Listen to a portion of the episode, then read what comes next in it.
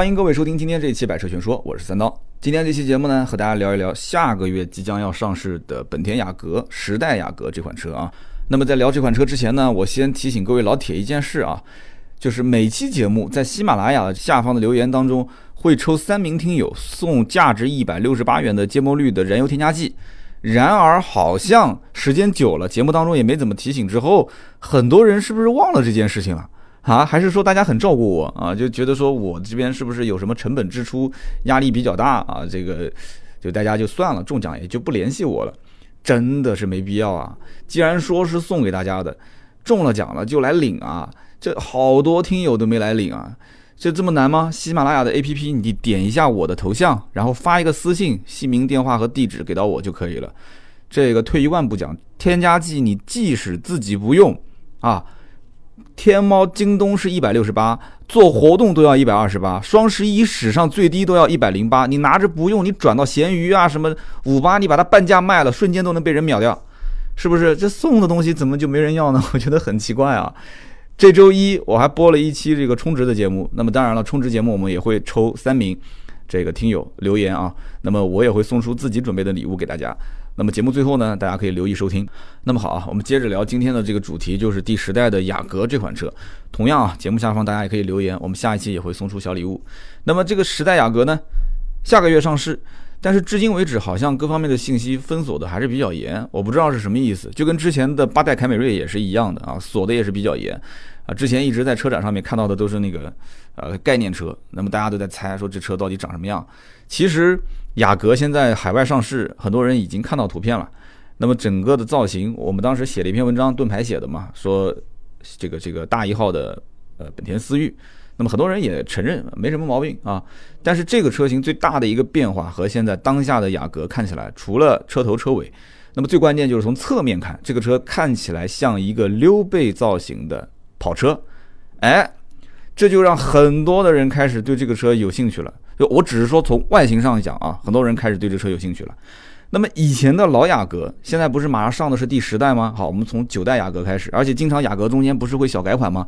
然后小改款有的时候反而它改的会，就是它虽然有这雅阁是很搞笑的，就是有的时候小改款反而改的变化比大换代的大改款还稍微大一些。所以很多人给他要什么呃几代半几代半，我买的是九代半雅阁、七代半、八代半雅阁，他会加个零点五在里面。所以这个时候啊，大家注意一点啊，关于雅阁这个车型，我马上要分析到，就是以前的老雅阁和马上要上的第十代新雅阁，从感官上，从我接触这个车子的一些点上，我只说我自己的一些想法。如果大家有争议，可以留言评论，好不好？跟大家先说一个故事。啊，是关于我和雅阁之间的一个小小的故事。以前的节目当中可能是点到过这件事情，但没展开来讲。就是当年我在做这个奥迪 4S 店的二手车总监的时候，有一天呢，啊，这个评估师有一个老兄弟啊，评估师过来跟我讲说：“这个三刀啊，刀总，楼下一辆雅阁，这个车主要置换奥迪 A 六，他说你要不要跟我去看一看？”我说：“这评估是你的事情，对不对？你看好，觉得没问题，那就行了。”我当时心里想，雅阁这种车，只要不是撞报废的啊，这车只要是一辆能开的雅阁，那二手车市场肯定能卖得掉，根本不用讲，无非就是价格问题嘛，对不对？客户的心理预期高了，我们打压打压；如果客户的这个报价不高，那我们直接就收了嘛。那么价格方面，你直接跟我谈就可以了，对吧？车况你自己看。当时评估师呢，啊，就看着我一脸坏笑啊，我说我说你这是什么表情？你什么意思呢？你这是？他说你跟我去看看你就知道了啊，他这个车你绝对值得一看。啊，你想一个雅阁有什么值得一看的呢？我当时我觉得很奇怪，我也在笑。我说我说那行啊，跟着你们去吧。啊，那评估师旁边还跟着销售，就是一起去看这个车。我一看我就知道他为什么喊我看了。就这个雅阁呢，从外观上来看，它是个黑色的雅阁，外观看没什么区别，因为大家知道黑色这种烤漆色，烤漆又是深色的。它的表面啊，都会多多少少有一些划痕，那就像头发丝一样的这种划痕。这个呢，没办法，因为这种烤漆，而且日本车的车漆本身也薄。我老远看到那个太阳光反射在这个车上，我就看到啊，有一些这种小划痕。但是呢，这个不重要。二手车车上的划痕，特别是像这种几乎都不算是划痕的东西，对于我们来讲根本不重要。它整体的车身的漆面还是相当不错的，这是外观啊，但是也没说让人很惊艳的感觉。一拉开车门的时候，哇，我就知道他为什么让我看了。整个的车厢当中干干净净，而且最夸张的是什么？我看了一下车窗玻璃啊，这车是一一年的，就整个车内的真皮座椅，再加上它的这个方向盘以及中控台，崭新崭新的，真的是崭新崭新的。我都怀疑这哥们儿应该是开着，就是开车的时候是戴着手套开。嗯，路上应该看到吧？有很多 年纪大的人开车都是戴个白手套啊。那么这车子里面还有一点点淡淡的这个香水味儿啊，就很明显这个车子是。用车人用车环境非常好啊，保养的非常仔细，然后他就哥们儿就笑了，他说：“你知道这车车主跟我要多少钱吗？”啊，他就报了一个价格。我当时一听，这还有什么好说的呢？这车肯定得收啊，是不是？价格很给力啊。那么这个车子一定是什么？一定是这个车主买回来之后啊，就从第一天就套着座椅套在开，而且这套座椅套很明显定期肯定是要洗的，因为座椅套长期要是这个放在车上的话，它和这个有一段时间放拿下来，然后再安上去，那感觉是不一样的。那个座椅，特别是方向盘，方向盘套子，如果说你要是长期在上面，你中间不拿下来的话，你你有一天你两三年之后，你把这个方向盘套拿下来，你会发现中间有一圈，就很明显你是带过套的 这个方向盘套啊，它这方面的痕迹都没有，都很少，就说明他一买车肯定是加了这些东西。但是这个哥们儿呢，肯定是很注意，或者说他可能知道这里面的一些细节，所以他会定期，可能家里面有两套啊，就定期拆，定期换。所以这些东西都很详细的能反映出，啊，这个车主对于车辆的爱惜程度，新的是一塌糊涂，真的无法去形容这个车到底新成什么样子啊！那是一辆二零一一年的雅阁，我们收购的时间是二零一四年，这种车型其实在市面上，我们且不谈它保养的怎么样啊，就是一个雅阁，你只要没出过事故，当时我还忘了讲啊，就是这个车没有任何事故，而且是 4S 店全程保养记录都全，那绝对的精品车，可以卖一个天价啊，可以卖一个让。下一任买家无法拒绝的价格啊，真的是这样子的。那评估师当时为什么喊我去看呢？啊这里面就说到一下我的一个小小的私事了啊。因为很多老听友也都知道，我的开的当时那辆车是零七年，呃，我想想看，我都记不得是零八年还是零七年的 CRV。那么当时收购这辆雅阁的时候是一四年，所以你想一想，我是不是该换车了啊？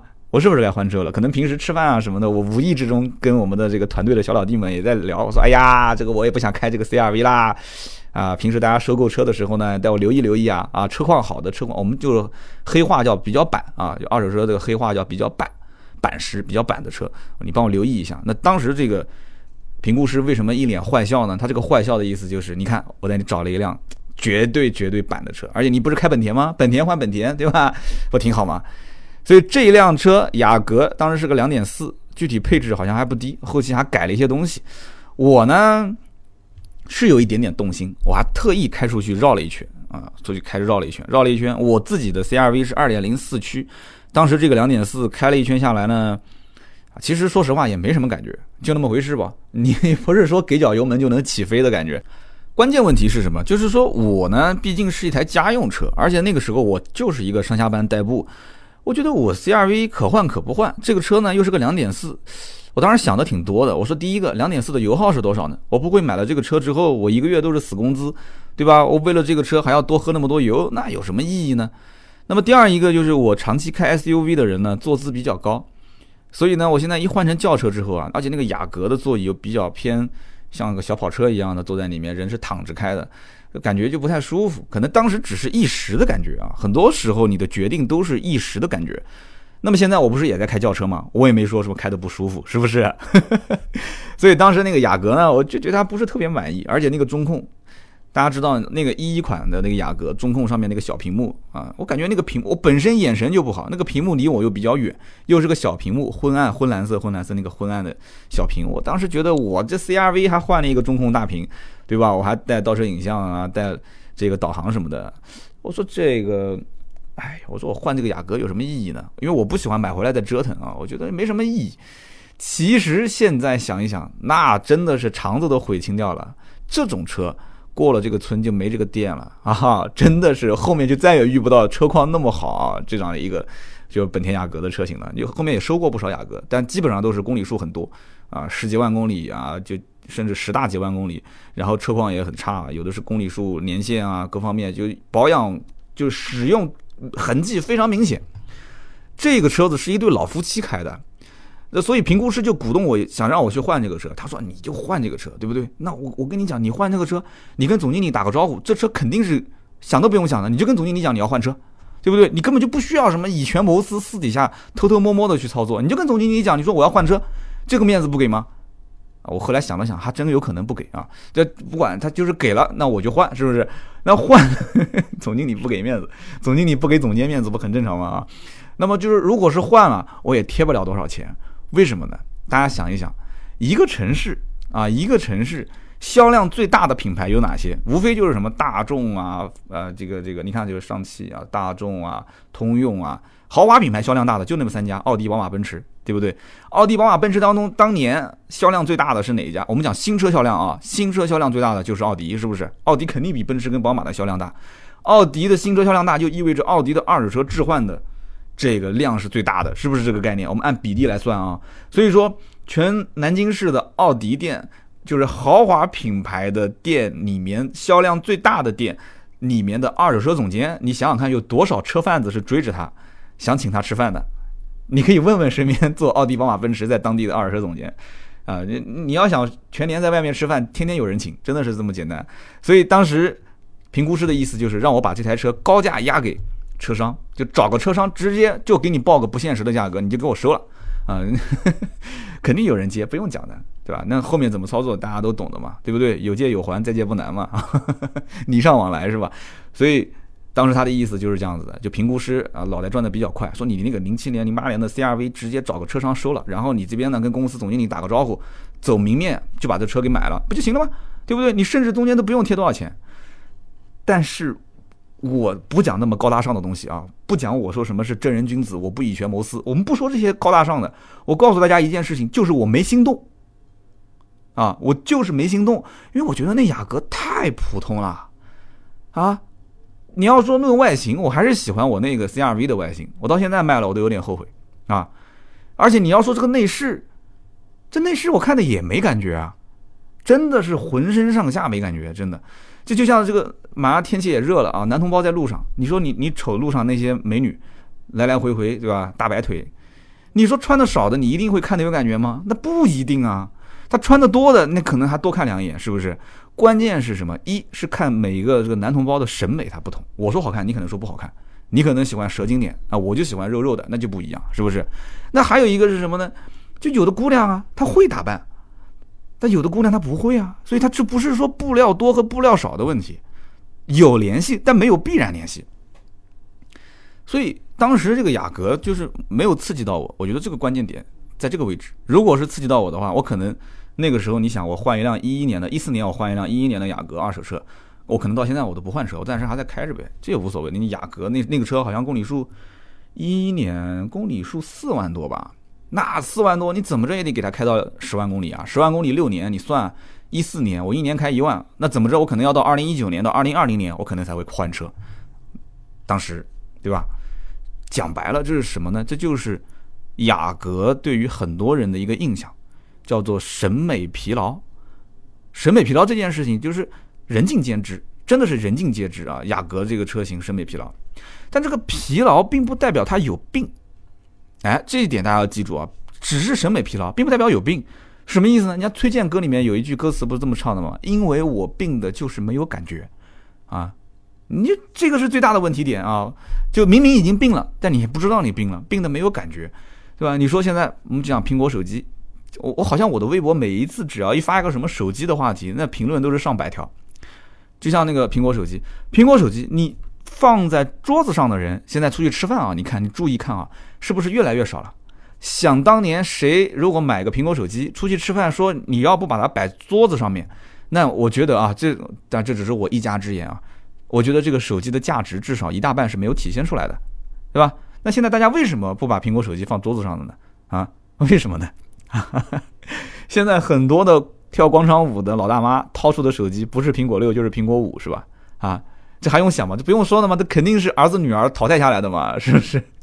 现在所所谓的什么时尚的消费啊，时尚之选，时尚达人的选择，一定不是苹果手机。虽然苹果手机很好用啊，但一定不是苹果手机。这个里面，我觉得就跟刚刚说的这个雅阁的外观啊，叫审美疲劳，有有很多的一些相关联的东西，就是很相似啊，很相似。大家现在开始追求什么？追求个性化，是不是？那个性化是好是坏，这个没有什么可以评判的啊，每个人的要求都不一样。雅阁从在中国一九九九年广广本啊广本生产，那个时候是第六代，到今年马上要上的这个是第十代，讲起来中间只隔了四代，但是大家想一想，这中间是隔了二十年啊。九九年、二零一八年，将近二十年，二十年，兄弟们，二十年前你们在做什么啊？你们在做什么？我今年三十五，二十年前我十五，十五岁的时候，哥们儿早恋啊，十五岁的时候刚刚跟初恋分手啊，刚刚跟初恋分手，当时下着小雨啊，蹬着自行车在秦淮河边上狂奔，秦淮河边上狂奔啊，兄弟们啊，那个画面，你想一想，如果啊，如果我只说如果那个时候咔嚓一个雅阁开过来啊，压了一潭积水溅了我一身，你说我什么感觉？你说我什么感觉？其实那个年代土老板嘛，满大街开着雅阁是吧？我没感觉啊，我敢瞪他一眼吗？我肯定不敢，是不是？我肯定是就把他很多的这个老祖宗的话都压在自己心里，但是我不会说出来，因为那个年代你开玩笑啊，大金链子、大金表，对吧？夹着个小包开雅阁这种，那我可能我睁眼都不敢看一眼，是不是？这二十年前，那二十年后呢？二十年后你现在再看路上的这个雅阁啊？或者或者我说我自己吧，我要是现在开着我的车在路上看见一个雅阁，那基本上是不太会关心说这个雅阁车你住的是就坐的是谁，就是我们讲个很现实的这个这个这个这个观点啊，你不会太在意，因为就像有一次我问这个是谁，我问我们一个听友，就专门研究这个单反相机的，就有人推荐我买索尼，有人推荐我买这个这个五 D 三，就是佳能的五 D 三。我研究来研究去，我不懂啊，我就问他，我说这个五 D 三跟索尼的那一款这有什么区别啊？然后那哥们儿就跟我讲了，他说这就是开奥迪跟开捷豹的区别。开奥迪的，你你下车，我可能不会注意，我可能觉得说，哎，你可能有有有那么一定的经济实力，但是我不会注意你长什么样，穿什么样，旁边跟着谁。但是你要开一捷豹，你可能价格是同样差不多的车，但是你一停那边，你一下车，我可能会回头看一眼，你长什么样，穿什么样，你旁边跟着什么样的妹子。哦，这样一讲我就我就懂了啊！用索尼的单反跟用佳能的单反是这么一个区别。那你说开雅阁在二十年前跟现在开雅阁的区别，是不是有很大的变化？所以你说第十代的雅阁有这么大的一个外观上的变化、动力上的变化，我觉得是可以理解的，我觉得可以理解的。这个说白了，雅阁坚持那么多年极度保守的设计理念。你说是该表扬还是该批评？这个没什么好讲的，主要是衡量的标准不同。这个我后面还会提到这一句话啊，主要是衡量的标准不同。二十年过去了，你说保时捷一直坚持那种设计九幺幺，那也没有人批评他嘛。但是它的核心点是跑车的定义，就是雅阁。你如果说是把 B 级车定义成这种样子，就是 B 级车就应该是我雅阁这个样子，那你牛，你牛，你就这么卖，没没什么好讲的。B 级车等于雅阁，雅阁等于 B 级车，这个没什么好讲的。可是对不起，不是你定义的，不是你定义的。你要论销量，当下的迈腾、帕萨特，那你不好比，是不是这概念？完全不好比。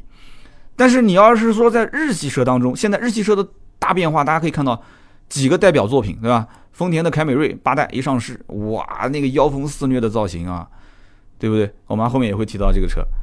那雅阁做了这样的一个变化，我觉得比至少从外观上来讲，我觉得是比丰田凯美瑞要能接受的多啊，至少是我能接受的多。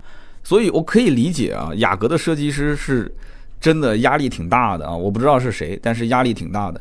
就是这种车型，既要保证有原来的老用户啊，因为你这个老用户是很重要的，他比你去吸引新用户，那他的成交概率要大得多，他反推荐的概率要大得多。你要保证这些人。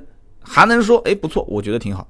同时你要让很多的一个刚刚接触你的新用户也要说哎挺好，这个太难了。就像你现在网上的评论，很多人都是这么讲：这雅阁不再进军中老年市场了吗？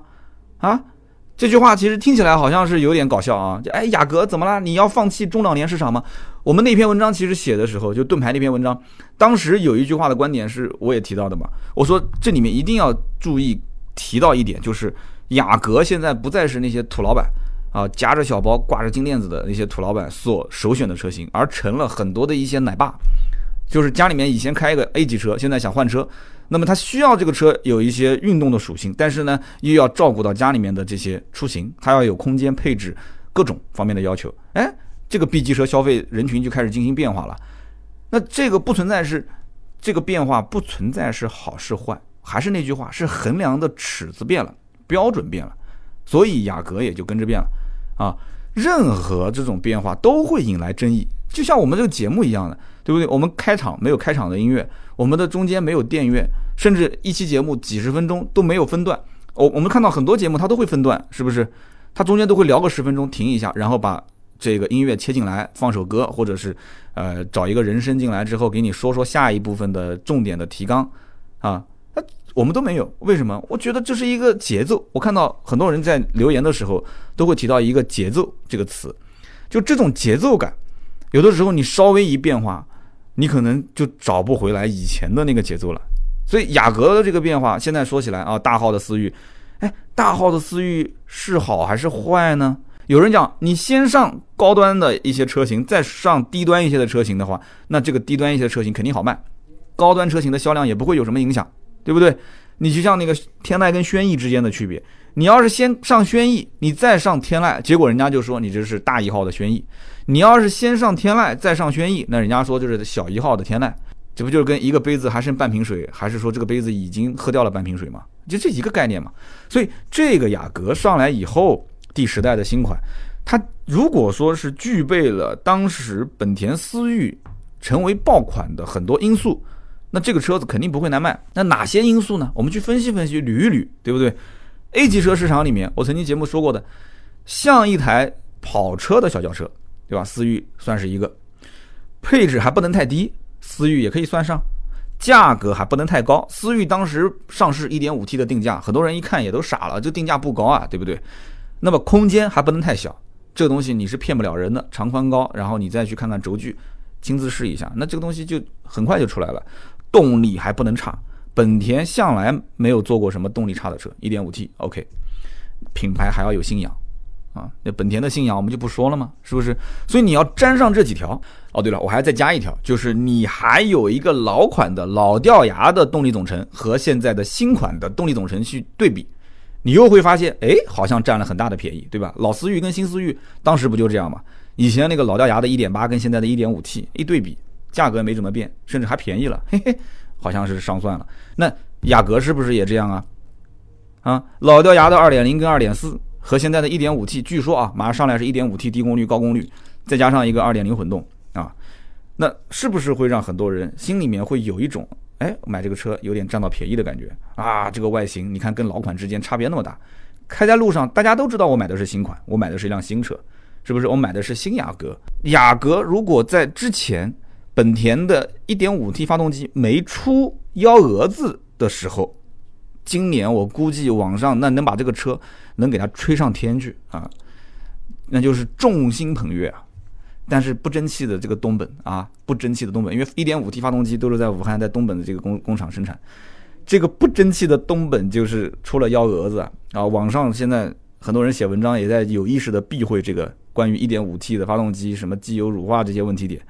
那么很多人甚至就写的很明确了，对不对？说马上来中国的这个雅阁 1.5T 发动机，它的代号叫 L15BE，和之前思域出问题的这个发动机代号 L15B7 啊，它不是一个发动机，是有区别的啊。对，是有区别的，是有区别的。因为那个 L15B7 确实是现在国内大多数的这个本田的小型涡轮增压上都是用的这个。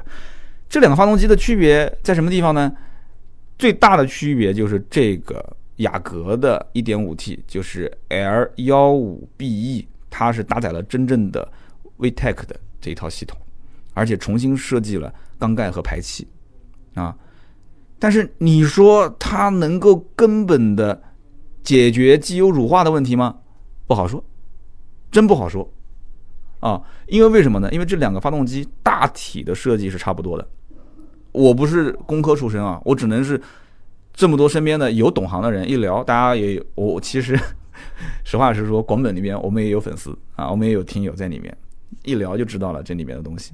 那么这里面能不能解决这个问题不好说，就是将来你开出来这个 1.5T 是不会，因为它是个慢性病，你知道吗？是不是会出现？其实说实话，谁都摸不清这个底。所以你雅阁现在绝大多数的销量肯定是压在 1.5T 高功率低功率这个车上，而且我估计多数是一点五 T 的低功率版本。那么这样的一个情况下，你想谁充当第一年的小白鼠？这个很关键啊。所以这个车前期的销量到底怎么样，我还真不好估，因为有去年的这样的一个机油乳化的事件，而且本田在我目前来看，它处理的不是特别的好，而且也确实，二零一七跟二零一八年二月份同期我看了，这个思域的销量下滑还是蛮严重的。但是它本来产能就不够，你下滑严重就严重呗，对不对？也不影响它加价，是不是？那么我们继续往下聊啊。是不是老雅阁不好？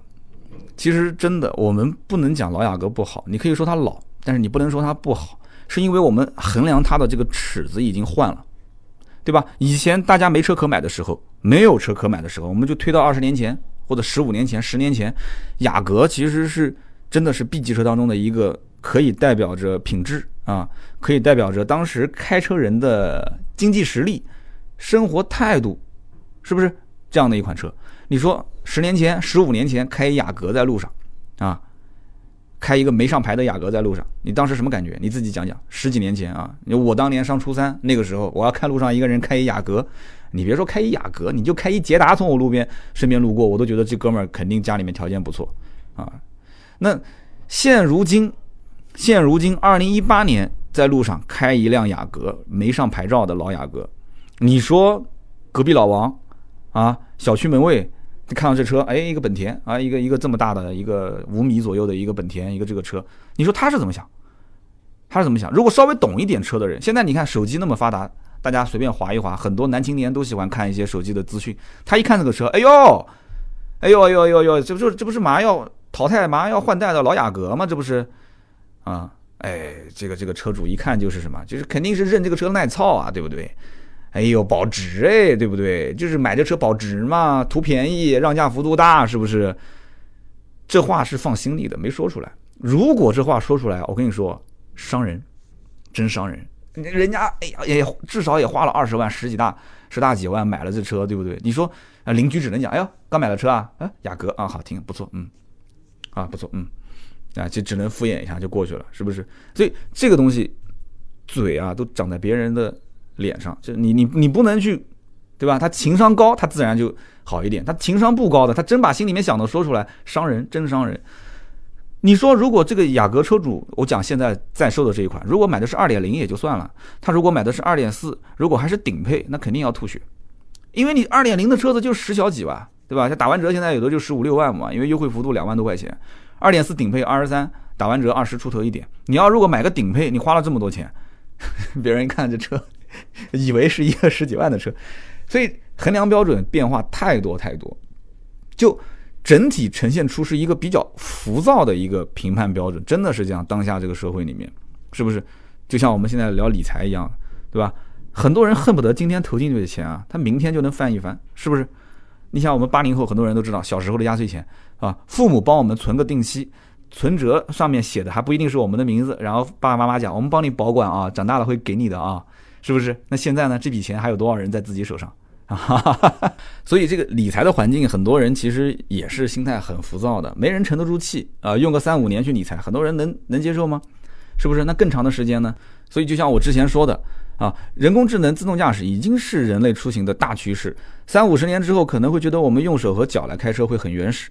同样在理财方面，对吧？用智能投顾进行资产配置理财也是一个大趋势。比如我之前推荐的理财魔方，一键配置全球资产，实时监控市场动态，智能调仓，把风险锁在笼子里。更重要的是什么？安全。理财魔方每一笔投资都在基金公司的官网可查，专业才是最好的。各大 APP 市场可以下载。啊，理财魔方。那么我们回到刚刚雅阁这个话题上来，目前基本上得到的资料，雅阁的动力是什么？1.5T 低功率跟高功率两个版本加一个混动，是吧？2.0的混动。网络上吐槽最多的就是 2.0T 加 10AT 为什么不来？这个问题其实很好回答啊，两点。第一，现在当下我们国家的政策双积分的这个制度，你想一想。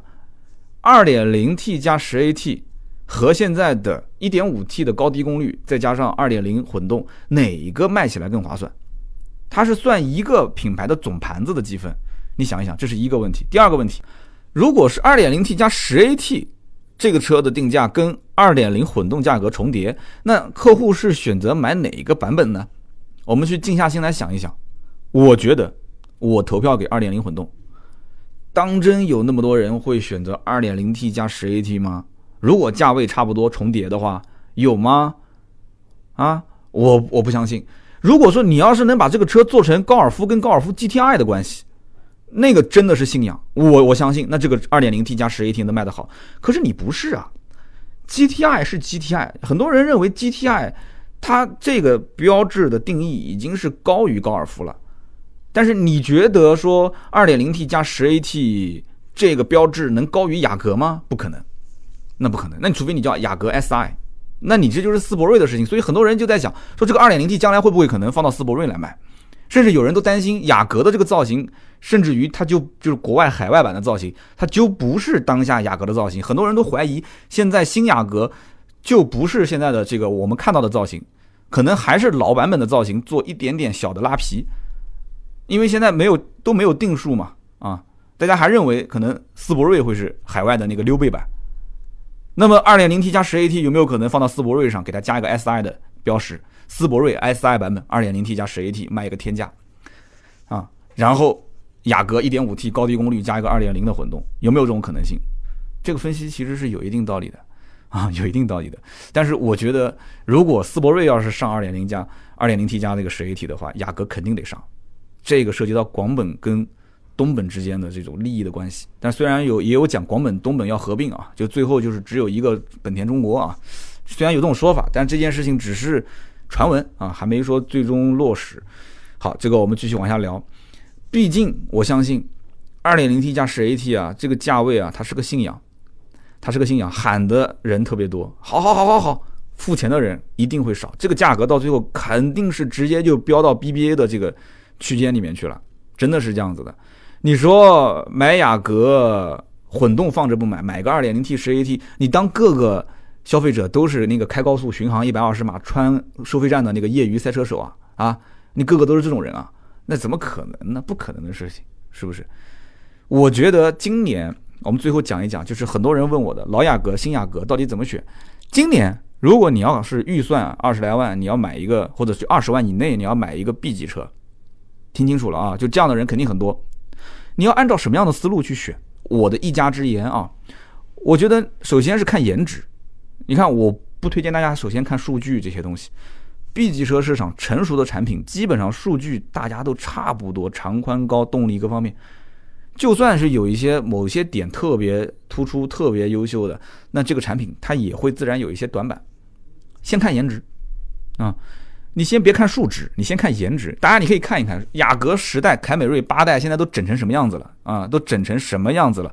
我就不相信，丰田的八代凯美瑞就这种妖风肆虐的造型，你跟雅阁的这个溜背的造型，两个车子你说一点都没有心态上或者说是这种感官上没有变化，没有任何变化，我不信，不可能的，你肯定是有美丑之分嘛，是不是？虽然说。主流价值观是代表一部分人，但是一定有非主流的价值观，就像那个丰田凯美瑞一样的。那你说说它妖风肆虐这个词是褒义词还是贬义词呢？啊，这年头有人喜欢人，他也有人喜欢妖啊，就是这个时代已经说不清了。我跟你说，啊，林子大了什么鸟都有，互联网的这个知识啊，已经让很多人啊开始没有什么意识了，都是跟着这个所谓的潜意识在走。时代雅阁至少从外形上来看，我觉得比。八代的凯美瑞，我啊，我个人的接受度要高一些。那内饰的变化呢？我觉得这个确实是还是过于保守。你跟丰田凯美瑞的这个八代比起来，差距还是有点大。最起码是八代凯美瑞给人看到了一些带感的设计啊，哎，有点带感。但是雅阁真的是不带感。这个不带感，我不知道是好是坏。这里面要看还是消费者自己去体验啊。现在大家不要忘了，市面上日系的这个。B 级车，它的整个的消费区间已经基本上是干不到二十以上了，可能用混动车型才能干到二十五上下，二十到二十五的区间。但是帕萨特、迈腾，这是 B 级车市场上两座目前来看还没有办法翻越的大山。那你说帕萨特跟迈腾这两个车又有什么样的明显的优势呢？没看出来，除了挂个大众的标，其他真没看出来。就像手机，手机你可能你还能说说啊，你说啊这个用起来不卡啊，苹果手机的系统挺好用。但说实话，你对于我来讲，我现在已经是一大半的心思是想投靠安卓阵营了，因为我觉得拿两个苹果手机出门就好傻，对吧？所以外形内饰，你要是讲帕萨特和迈腾，我觉得就有点类似于像手机当中的苹果，它没有觉得在外形内饰上有什么明显优势，但是对不起，就是口碑，就是老百姓的使用基数大，也不知道为什么，它就是明没有明显的短板，也没有明显的优势，很多老百姓觉得说。哎呦，那就这样吧，就这样吧。路上跑那么多车，对吧？这个毕竟买这个车子呢，带着家用，带带商用，啊，就是个符号化的东西，对吧？你爱买不买，所以大家都去买了，对不对？就是这么一回事。所以时代雅阁马上四月份上市，我也可以想象得出它的局面啊，基本上 1.5T 定价不会太高，它一定要用这个车先打一个市场。啊，打开一个局面，那么二点零、二点四的价格区间，其实应该就是现在一点五 T 高低功率的一个价格区间，这个没什么太大的悬念啊。但是这个车上市之后没有优惠，甚至要加价。这基本上已成定局啊！有人讲，哎，三刀，你上次本田思域预测的这个，哈哈，你说这车子将来很很快会降价，你今天开始变聪明了吗？啊，说雅阁将来有可能是没有优惠还要加价，那后面这车要是不加钱，要是让价，你又要被打脸。好，又要被打脸，没关系啊，我就不相信东本今天这期节目做完，他能明天再买地，直接开始。加工厂去生产 1.5T 发动机，能给它增加产能，我就不信这个邪了啊！它真一直隐藏着这个消息不公布，突然之间公布说，哎，我们其实已经偷偷的在某个地方买了一块地啊，我们现在生产线全部都建好了，我们瞬间增加产能啊，所有 1.5T 的发动机都不缺了，我认，继续被打脸，我认，但是这个概率我觉得有点小，还有一种可能性就老百姓都不买，不可能。不可能，就冲本田从九八年到现在，雅阁卖了二十年，我就不信啊！哪怕它就是一堆破铁放那个地方，挂着本田的标，只要能开着走，只要没问题啊，不修车，照样有人买，就那么夸张，就那么夸张。今年年内大家记住了，今年年内如果说你要买雅阁，二零一八年年头到年尾，我个人的建议是什么呢？你忍不住，你如果忍不住，老款新款都在的情况下，我推荐买老款。不要尝新，没意义。这个价格今年这个区间，我觉得是没意义的啊。你要说实在不差钱加价，那是你的事情。但我觉得从我市场角度，从一个金牛刀的性价比的角度分析，我觉得没有意义。我还是推荐可以买老款，两万多块钱的优惠，买个二点零开开不挺好吗？有什么区别？对不对？你就门卫怎么怎么想，隔壁老王怎么想，那是他的事情，关我什么事？你开就是了，不就买个车吗？之前想半天，配置、动力啊，什么什么奢华程度，最后买回来，你估计一个一个星期、两个星期，你是一个月不洗车，你摔那个地方，你可能最后车标都看不出来长什么样了，你还管什么隔壁老王啊？对不对？我那个车不就是吗？一个月不洗，对不对？因为我一出差就是四五天，一回来开个两天上班，一看马上又要下雨了。结果又出差一回来，车子一看一个月就没洗了，哎，买之前会想很多，买完就买完，就那么回事，是不是？这一年的时间干什么呢？看一看有没有人当小白鼠，有没有人拉横幅去维权，看一看，不要着急。明年的这个时候，你说再买本田雅阁，你说我还是要买雅阁，可以，OK。但是明年这个时候，你要再想买老雅阁，我估计应该是没有了吧。我我不相信说雅阁跟那个什么轩逸一样的说。老轩逸和轩逸经典两个车同时卖，我不相信，我不相信雅阁说把这个车子留着，二点零、二点四不停产，仍然当成这个停产在售车型，一直卖到明年。他要如果真这么干，那我只能说本田蠢到家了，啊，那就是把自己的品牌、自己的调性往下拉。你光为了销量牺牲自己的品牌价值，这种东西是看不见的，是看不见。你感觉上好像是挣了点钱。但实际上，你的品牌已经是被无形之中给拉到了一个万劫不复的地方了。其实，日产也遇到这个问题，它只是没有感觉。日产的经典轩逸就早应该停产，不要再卖了。你以为是自己是大众吗？啊，大众老老中青三代同堂去卖车，不可能的事情。有几个大众啊？对不对？北京现代吃了多大的亏？不就是干这件事情吗？也是老中青三代同时卖。雪铁龙不也是吗？啊，老中青三代同时卖。别干这些事情，就把最新的产品放到线上，把老产品赶紧停产，别想那么多，是不是？所以我不相信雅阁老款二点零、二、点四继续卖，新款一点五 T 也卖二点零混动也卖，不可能。所以你要是能忍到明年，明年上新款，一年的时间，小白鼠基基本上该维权也维权了啊。好，我们今天聊那么多关于时代雅阁的一些观点啊，感谢大家的陪伴和收听。那么也希望大家在节目下方多多留言和沟通啊。我相信很多人肯定也会是有一些呃持不同的意见啊。如果是赞成我的意见，想交流都可以去留言互动。留言区呢抽取三名，赠送价值一百六十八元的芥末绿燃油添加剂。那么好的，以上就是。今天这期节目的内容，那么接下来呢是关于上两期节目的留言互动。那么首先呢，就先看一看 CHR 的那一期跟老爹一起聊的节目，下面有很多的一些听友留言，呃，非常感谢。其中呢，有一位听友叫做廖一家，廖一家啊，他说为什么要练 CX 杠三，不去练 C 杠 HR，听起来很别扭。的确，的确，这个我要纠正一下。CX 三呢是一种说法，呃，可能各个区域的人讲法不太一样吧。就是大家喜欢去读 CX 杠三，但是确实没人会读 C 杠 HR 或者是 C 杠啊二 V、C 二 V 啊。所以这个你要说一定要去细究它的这个原因，那只能说是一个约定，就是约定俗成的这么一种说法。但是你要这么讲，你说要把 CX 杠三的杠去掉，你就说 CX 三、CX 五。呃，也没问题，可能只不过 C X 三 C X 三，它可能就是 X 三这两个数字，英文跟数字之间的转换可能有点模糊，就至少从我们这个南方人这边来讲的话，有一点点模糊。你要 C X 三 C X 三 C X 三啊 C X 三，好像听起来什么东西啊？但你要说 C X 杠三，哦，你说的是 C X 杠三 C X 杠五。这个可能打麻将杠杠杠杠多了吧，就是所以 大家都喜欢这么聊。但是感谢啊，你们就是给给我的一些指正，我觉得这个是可以听得进去的，将来可以改。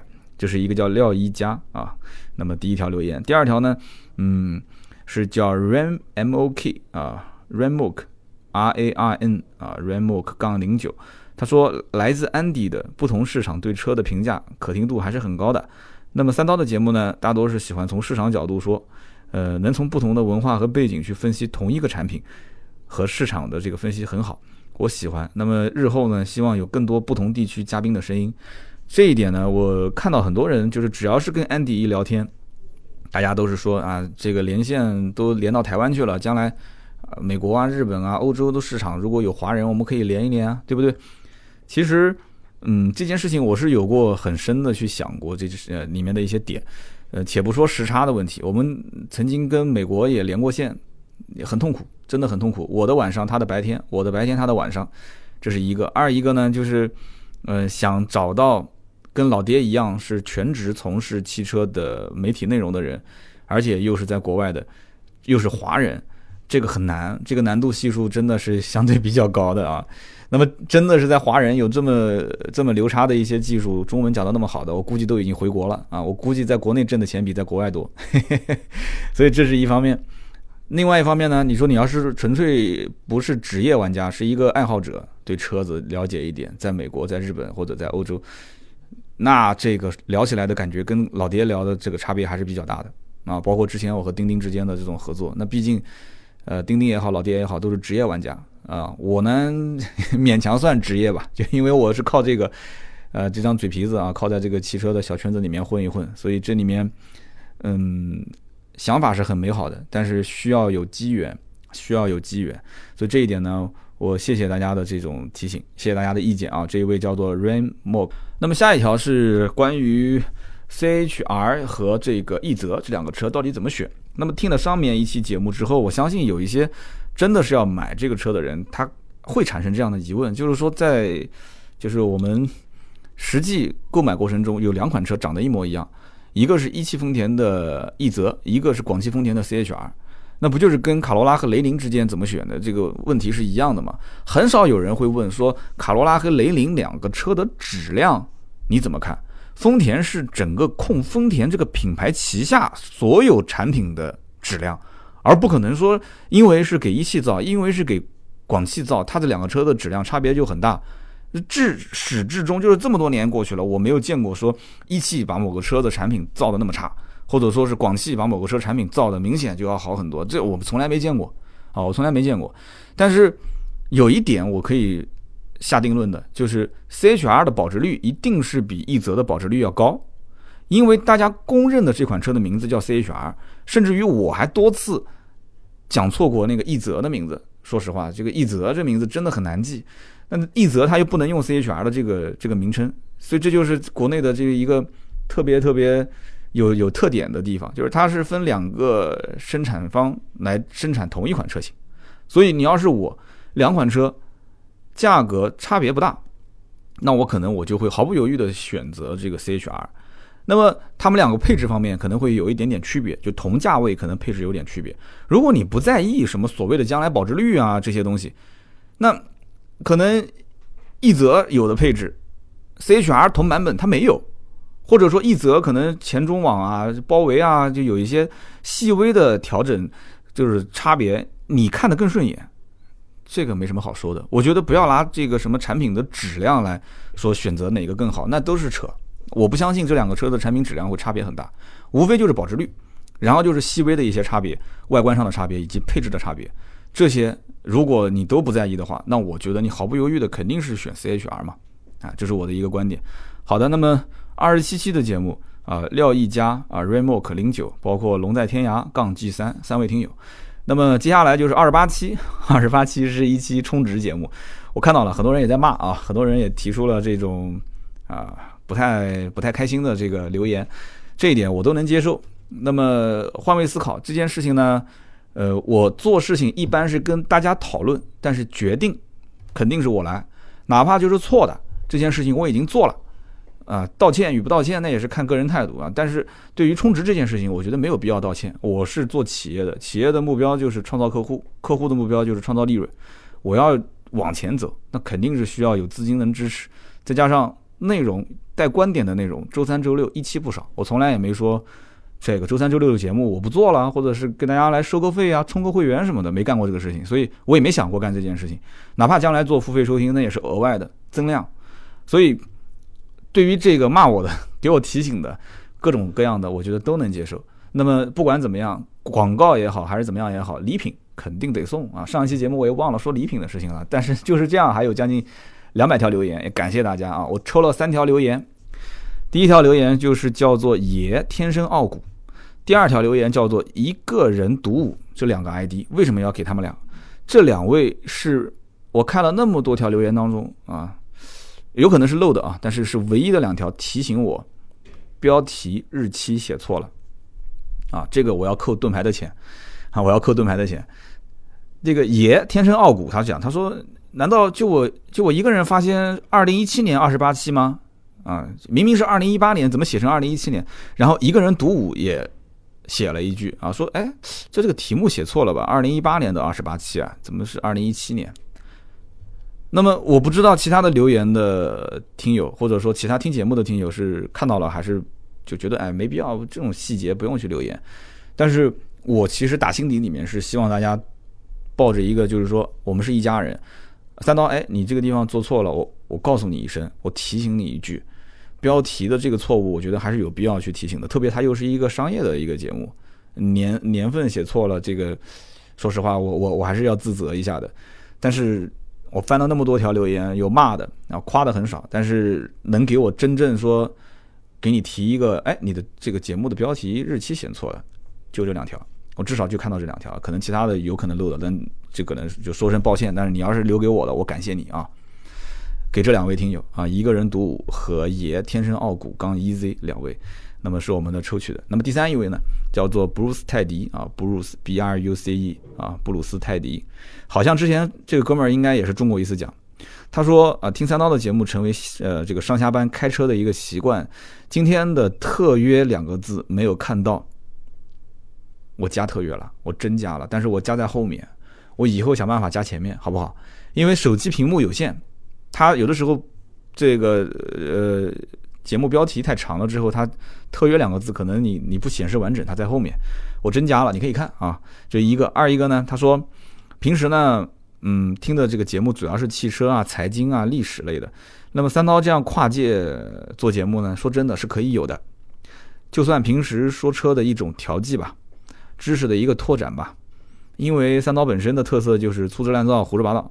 我相信很多人也是因为这个才喜欢的。那么非汽车行业的广告比汽车厂商的充值让三刀可以保持原有的风格和特色，这才是大家想要听的百车全说吧。感谢这一条留言呢，看完之后我的感触也挺深。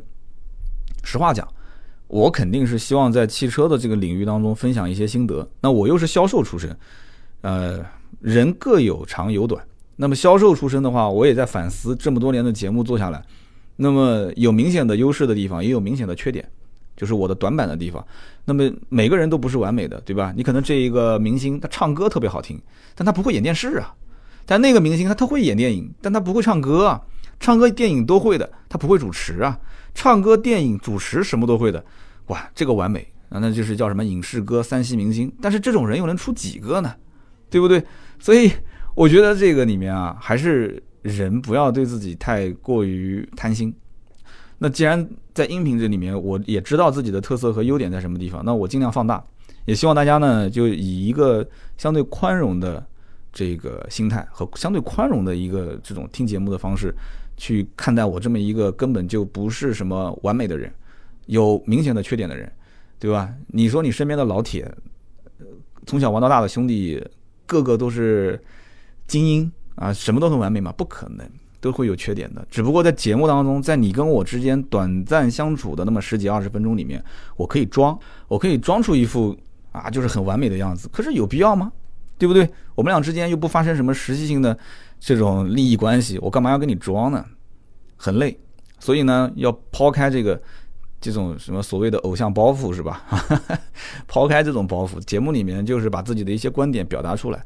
对也好，错也罢，啊，充值不充值，广告不广告，大家呢，你有你的发言权。就像我在节目的这个时间点，没有人打断我，那就是我有我的发言权。那么好，今天呢，就是以上是节目的所有的内容，感谢大家的陪伴跟收听。呃，更多的原创内容可以关注我们的微信订阅号“百车全说”。那么与此同时呢，大家也可以加盾牌的微信啊，四六四幺五二五四。加这个微信呢，后期我们会有一些呃落地的线下的活动，会通过这个。私人的微信号跟大家联系，所以大家呢可以加啊。目前来讲的话，我们平时朋友圈更新的还比较频繁，所有的节目内容是一期不落的，会跟在盾牌的朋友圈，大家可以加一下四六四幺五二五四。好的，今天这期节目就到这里，我们下一期周六接着聊，拜拜。